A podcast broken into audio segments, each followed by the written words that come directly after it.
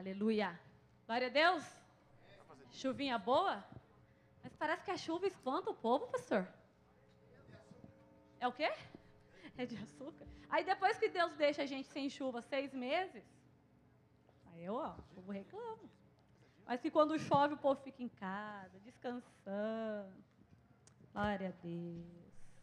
Pode colocar meu slide, por gentileza. Estamos falando sobre semeadura. Quem não estava domingo passado no culto? Levanta a mão. Os irmãos estão entregando aí nosso envelope de semeadura. E nós estamos todos os domingos fazendo nosso momento de ensino sobre esse, esse princípio. Obrigada, meu pastor. Da semeadura. E hoje eu quero falar com vocês um pouquinho sobre entender o propósito da semeadura. Nós falamos semana passada sobre o que é, como faz, como fazemos. E hoje nós vamos falar um pouquinho desse qual que é o propósito? Por que, que eu devo semear? E, e como que é isso de semear e colher na minha vida? Então existem duas razões distintas, dois propósitos para a semeadura. E eu lendo esse livro do pastor Luciano Subirá, sobre honrar o Senhor com os nossos bens, isso para mim foi uma novidade. Eu falei, puxa vida, nós temos que compartilhar isso, esse tipo de ensino, porque muitas vezes a gente faz sem saber por que está fazendo. Então é importante a gente passar os princípios bíblicos do porquê fazemos. Olha esse texto de 2 Coríntios, capítulo 9, um versículo 6, que diz assim: ah, Isto eu te afirmo: aquele que semeia pouco. Volta, por favor. Fiquei confuso.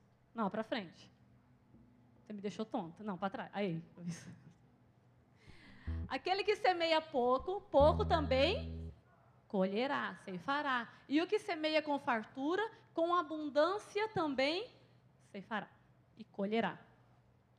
Vamos falar primeiro o que é pouco e o que é muito. Pouco para mim é uma coisa, pouco para você é outra coisa. Muito para mim é uma coisa e muito para você é outra coisa. Depende de quanto você tem de rendimentos, não é verdade? Quando nós estamos falando em recurso financeiro, por exemplo, mil reais para mim é muito dinheiro. Se o meu marido falar assim, toma mil reais, você gastar, eu vou ficar que nem pintinho no lixo. Rapidinho a gente dá um jeito de gastar, não é verdade? Agora, mil reais para o pastor Ivanildo. que isso, caboclo? Isso é muito dinheiro, caboclo. Então eu quero que você, em primeiro lugar, não fique preso sobre o valor que você vai ofertar, o valor que você vai semear. Na semana passada nós demos aqui um exemplo.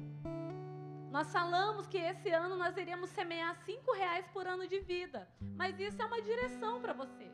Se cinco reais por ano de vida é muito para você, porque se você tem muitos anos como Mozart, por exemplo, talvez vai ficar pesado semear. Talvez você não consiga semear cinco reais por ano de vida, mas você vai ficar sem semear? Você pode semear dois reais por ano de vida? Você pode semear um real por ano de vida? Você pode incluir isso com todos os seus filhos? Você pode semear um real pelo ano de vida do teu filho, que tem dois aninhos? Não é o valor, é o princípio. E a palavra do Senhor diz assim: aquilo Conforme o seu coração, dai com alegria. Então nós não vamos ficar falando aqui sobre valores, nós estamos falando sobre o princípio. E esse texto que o apóstolo Paulo, com Paulo compara as nossas ofertas com uma semeadura, ele nos capítulos de 2 Coríntios inteiro, o livro de 2 Coríntios quase inteiro, Paulo está falando sobre como motivar a igreja a ofertar. Como que a igreja deveria ofertar no reino de Deus? É um ensinamento de Paulo e Paulo pega a lei da semeadura para falar com aquelas pessoas e ensinar o princípio para todos nós. Com esse texto a gente pode afirmar que o propósito da semeadura é a colheita e que essa, por sua vez, se divide em duas partes distintas. Sabe quais são as duas partes, os dois propósitos da semeadura? A parte de Deus e a sua parte. Quando você semeia, e como Paulo está ensinando nesse texto, ele está dizendo que o Senhor nos coloca a semear. Pode passar o próximo, por gentileza. Isso. Aquele que dá semente ao que semeia e pão para alimento também suprirá e aumentará a vossa sementeira e multiplicará os frutos com a vossa justiça. Ele está dizendo que é Ele que dá a semente, é Ele que dá o pão. Mas a semente que o Senhor coloca nas nossas mãos, muitas vezes a gente come. E se você come a semente, você planta o quê? Planta nada. Tem um texto muito interessante. Lá, Efésios 4, 28, você pode abrir aí na sua Bíblia. Um outro princípio sobre semeadura. Diz assim: aquele que furtava, não furte mais. Antes, trabalhe, fazendo com as próprias mãos o que é bom, para que tenha com quem acudir ao necessitado Irmãos, a fartura que o Senhor coloca nas suas mãos não é para atender apenas os seus caprichos. Não é apenas porque Ele te ama, porque Ele quer que você tenha uma vida próspera aqui na terra. Tudo que o Senhor coloca na tua mão é para que você desfrute, mas que você também acuda ao necessitado. É para você que tem o muito, acuda aquele que tem o pouco. É para que a oferta, o dízimo daquele que tem o muito, cubra a oferta e o dízimo daquele que tem pouco. A semeadura é muito interessante por causa disso. Tem a nossa parte, mas também tem a parte que é de Deus, que é para o reino do Senhor. O propósito divino não é apenas suprir a minha necessidade, mas é também liberar transbordantemente para que eu derrame a sua bênção e provisão na vida dos outros. Existe um texto lá em Mateus 17 que muitos de vocês conhecem. Quando o Senhor fala com Pedro sobre os impostos, lembram? Lembram? E então Pedro ali é questionado. Vamos abrir Mateus 17? Vamos ler. Talvez essa seja uma chave para você nessa noite. Mateus 17, eu vou ler aqui na versão a mensagem, a partir do versículo 24. E diz assim: Quando chegaram a Cafarnaum, os cobradores de impostos perguntaram a Pedro: O mestre de vocês paga impostos? E Pedro respondeu: Claro. Mas assim que chegaram em casa, Jesus o confrontou: Simão, o que você acha? Quando um rei decreta impostos, quem paga? Seus filhos ou seus súditos? E Pedro respondeu: Os seus súditos. Jesus continuou: Então, os filhos estão isentos, certo? Mas para que não os preocupemos desnecessariamente, vá até o mar lance o anzol e puxe o primeiro peixe que fisgar. Abra a boca do peixe e encontrará uma moeda. Entregue-a aos cobradores de impostos. Será o bastante para nós? Dois. Veja bem, a moeda que Pedro encontra na boca do peixe era suficiente para pagar a dívida só de Pedro? Era para pagar a dívida de Jesus?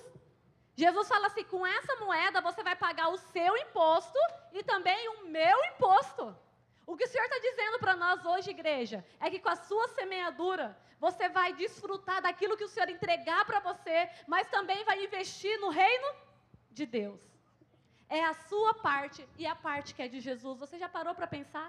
que o dinheiro que o Senhor coloca nas tuas mãos, os recursos, os bens, é para você cumprir a sua parte, é para você desfrutar, é para é a sua provisão, mas também é provisão para o reino de Deus?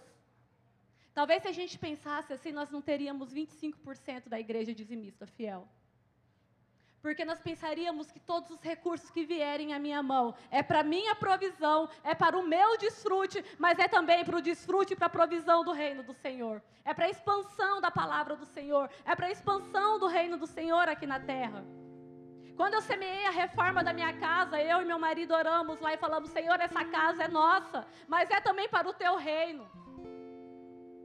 É também para o desfrute do teu reino. É também um lugar de acolher pessoas. É também um lugar de receber pessoas. É um lugar onde nós fazemos reuniões com a nossa equipe. É um lugar onde nós atendemos pessoas. Essa casa é minha, mas também é do Senhor. O dinheiro que estava na boca do peixe era para mim, mas era também para o Senhor. Então, quando nós semeamos, nós estamos devolvendo. Nós estamos plantando, estamos colocando a semente que o Senhor colocou na nossa mão para que ela cresça, frutifique e multiplique. Aleluia! Talvez o pouco dinheiro que você está guardando no seu bolso não está multiplicando. Mas o Senhor está dizendo: se você parar de comer a semente, fica só com a parte que é a provisão. E para de comer a semente. Planta a semente, que eu vou fazer multiplicar. Aleluia! Nós vamos ouvir um testemunho hoje. Eu vou chamar a pastora Nathalie ou Nathalie? Nathalie? Gente, é Nathalie ou é Nathalie? Eu pergunto para ela, ela fala que tudo bem, pode me chamar de Nathalie, de Nathalie. Então, gente, a pastora Nathalie tanto faz. Não. Boa noite, igreja. Um, aí é muito estranho contar um testemunho. Eu sempre conto histórias quando estou pregando, mas eu acho que eu nunca fiz um testemunho. Mas, mas semana passada, quando a pastora Daisy começou a falar sobre a semeadura, o Senhor falou comigo sobre poder testemunhar. E alguns de vocês sabem que nós viemos para Campo Grande este ano, mas não sabem as coisas que tiveram que ser feitas para nós viermos cá. E uma delas foi, após nós termos a confirmação que era vontade do Senhor vir para cá, meu marido e eu tivemos que pedir as contas nos nossos trabalhos. Meu marido trabalhava na Unimed já faziam sete anos. E, na verdade, nós tínhamos, nós tínhamos todas nossas um, despesas cobertas. Só de vale alimentação e refeição nós tínhamos quase dois mil reais por mês. Então eu não sabia o que era ter dentro do orçamento comida. E quando Taylor veio na academia do quebrantamento e ele soube que era para vir aqui, ele sabia que isso ia demandar nós vivermos por fé. E assim passou. E em de janeiro para fevereiro, a igreja que nós estávamos, a igreja que nós fomos parte do processo de plantação, já estava num lugar muito pequeno e nós alugamos outro local, só que o local era muito grande e nós precisávamos cadeiras para aquela igreja. E eu já estava muito plena lá no meu trabalho e Deus falou comigo: vocês vão dar as cadeiras dessa igreja. Gente, cadeira é um trem caro, para quem não sabe. Pastor sabe quanto custa uma cadeira, porque é caro. Quando Deus falou isso no meu coração, eu disse: não me pede para dizer isso para o meu marido. Mas Deus falou comigo, vocês vão dar as cadeiras da igreja. E eu falei com Taylor, eu disse, amor, eu sinto no meu coração que Deus está pedindo que nós demos as cadeiras da igreja. E ele prontamente concordou. Só que as cadeiras iam ser dadas com a rescisão. E nós viemos para cá. Crendo que, em um momento em que o país estava com 13 milhões de desempregados, meu marido ia ter um trabalho em Campo Grande. Nós viemos para cá, nosso apartamento ficou vazio em, Campo, em Porto Alegre e ainda tinha que ser paga a parcela do nosso apartamento em Porto Alegre todo mês, mas o local que nós íamos morar aqui. E meu marido sem trabalho. O nosso seguro de desemprego era um terço do salário dele. E só vieram quatro ou cinco parcelas, não sei. E era isso. Mas Deus é fiel. E nós começamos, e o Taylor, uma das coisas que disse, ele falou: Eu não quero mais ser empregado, eu quero poder tempo para servir a Deus, eu não quero mais ter que acordar muito cedo, porque às vezes, final de semana é intenso na igreja e tal. Eu disse: Tá, amor, então o que, que a gente vai fazer? Vamos abrir o consultório. Meu marido é psicólogo, só que, gente, consultório não é rápido para criar, montar muito menos para encher a agenda, é todo um processo. Mas Deus é um Deus dos tempos e quando nós somos fiéis a Ele, Ele abre as portas e nós, o dia que, um dia o Taylor estava muito angustiado porque passava nos meses e nada acontecia. E um dia eu estava no carro e eu disse, Senhor, eu não tenho tempo para perder com a preocupação do meu marido. O Senhor me chamou nós temos sido fiéis e isso é problema de você. No mesmo dia, ligaram da Cassemes para o Taylor. Falaram que queriam conversar com ele. O Taylor foi, a mulher falou com ele. O Taylor tem muita experiência clínica. Falaram: Nós queremos que você faça parte dos psicólogos conveniados.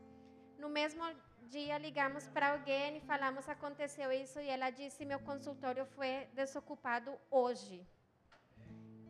E nós alugamos o consultório, só que o consultório precisava de registro sanitário. Quem conhece a burocracia no Brasil sabe que isso poderia dar seis meses a um ano. O Taylor foi lá no, nos órgãos e disse: Moça, eu não tenho tempo para esperar. E a moça olhou para ele e disse: Tudo bem, eu vou fazer agora. E fez e entregou no mesmo dia. E eu sei que numa semana Taylor estava com todo o alvará de funcionamento, registro sanitário, tudo. E eu acho que num mês, mês e meio, o Taylor tinha agenda cheia, tinha pacientes particulares. O Senhor tem cuidado da nossa casa em Porto Alegre, cuidado da nossa casa aqui, da educação da nossa filha. E Deus é fiel. Glória a Deus. Fica aqui que você vai orar comigo.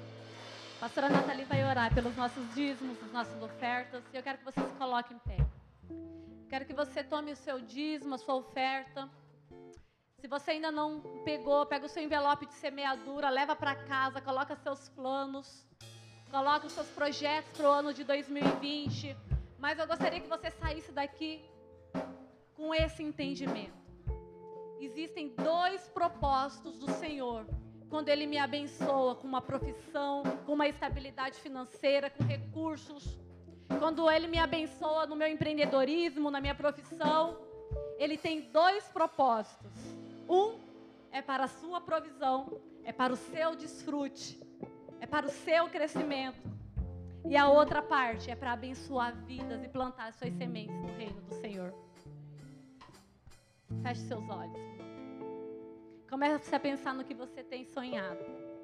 E comece a pensar no quanto você está disposto a semear. Quanto é seu muito, quanto é seu pouco. E pense assim: se você não for abençoado, você não poderá abençoar o reino do Senhor. Então é propósito do Senhor que você seja abençoado. É propósito do Senhor que você prospere em tudo que você fizer. A palavra garante que onde eu pisar eu conquistarei. A palavra do Senhor garante que Ele nos fez por cabeça e não por cauda. E talvez você, na sua humildade, está orando para ter só o necessário, mas eu vou te dizer: o Senhor quer que você tenha mais que o necessário. Ele quer que você transborde. Ele não quer que você trabalhe só para comer. Ele não quer que você trabalhe para ficar apertado no final do mês e ter que escolher o que você vai pagar. Ele quer que você tenha para transbordar sobre o reino dele. Porque através da provisão sobre a sua vida, o Senhor vai expandir o reino dele por toda a terra. Então muda o jeito que você está orando. Se você está orando para o Senhor te dar o suficiente para pagar a sua conta, começa a orar, Senhor, eu quero ter o suficiente para transportar sobre a minha igreja, para transportar sobre missões, para transportar o Pai por todos os cantos da terra. Não é uma oração materialista, não. Não é oração da prosperidade, não. É o princípio. Aquele que muito semear, muito colherá. Aquele que muito semear, muito colherá. A sua colheita não é importante apenas para você, ela é importante para todo o reino de Deus. Para todo o reino de Deus. A tua provisão é parte sua, mas a outra parte é do Senhor. Então coloca isso no teu coração e começa a orar ao Senhor. E começa a colocar diante do Senhor aquilo que perguntar a ele o que ele tem para 2020 e o que você deve semear para colher os planos que Ele tem colocado no seu coração. Senhor, nessa noite eu quero orar pela tua igreja. Primeiro eu te peço, Senhor, que todo espírito que está trazendo nessa noite o sentimento que tudo isso está sendo feito para o nosso bolso e para a ganância dos pastores cair por terra no nome de Jesus. Senhor, eu peço que teu Espírito esteja trazendo a verdade, a verdade da tua palavra, a verdade que o Senhor quer que entendamos que não é pelo dinheiro,